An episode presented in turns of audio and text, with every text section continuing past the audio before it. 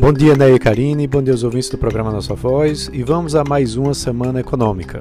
Após uma semana negativa, descolada do exterior, com notícias e preocupações relacionadas à variante Delta do coronavírus, também tensões políticas aqui no Brasil e um noticiário corporativo mais pesado, há uma expectativa interessante para o Ibovespa e para o mercado essa semana, porque a gente tem a temporada de resultados do segundo trimestre que ganha força com várias empresas das maiores e de maior representatividade na bolsa.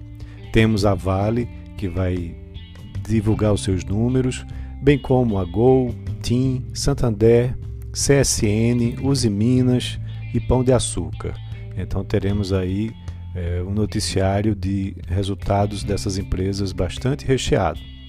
Além disso, teremos também estreias importantes na B3, da Agro Galaxy, é, Live Tech da Bahia, que acontece logo hoje, na segunda, é, a Unifique na terça, Armac Traders Club na quarta, BrisaNet na quinta e ClearSale na sexta. Então, todos os dias dessa semana teremos IPOs.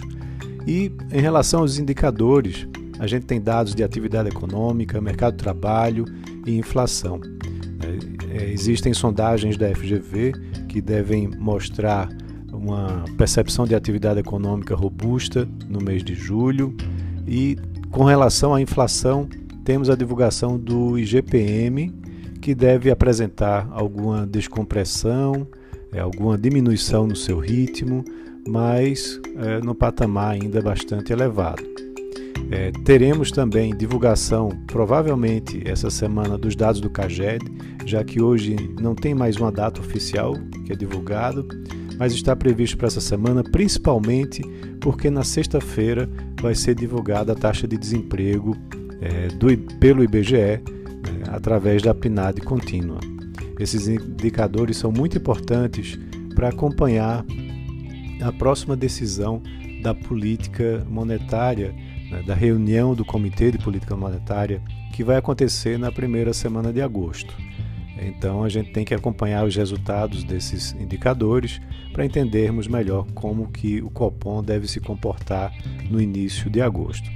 Lá fora, na quarta-feira, temos a reunião do FONC né, para a determinação da taxa de juros dos Estados Unidos, que não deve ter grandes é, surpresas, devem se manter próximas a zero, mas as atenções ficam sempre voltadas para o comunicado, que deve trazer mais detalhes né, sobre quando o Banco Central americano deve iniciar a retirada de estímulos no país. E para finalizar, também teremos dados apresentados na China, como o Índice de Gerentes de Compras, o PMI oficial lá do governo, que deve apresentar é, um início né, de terceiro trimestre aí com expansão. Então é isso. Uma ótima semana a todos e um grande abraço.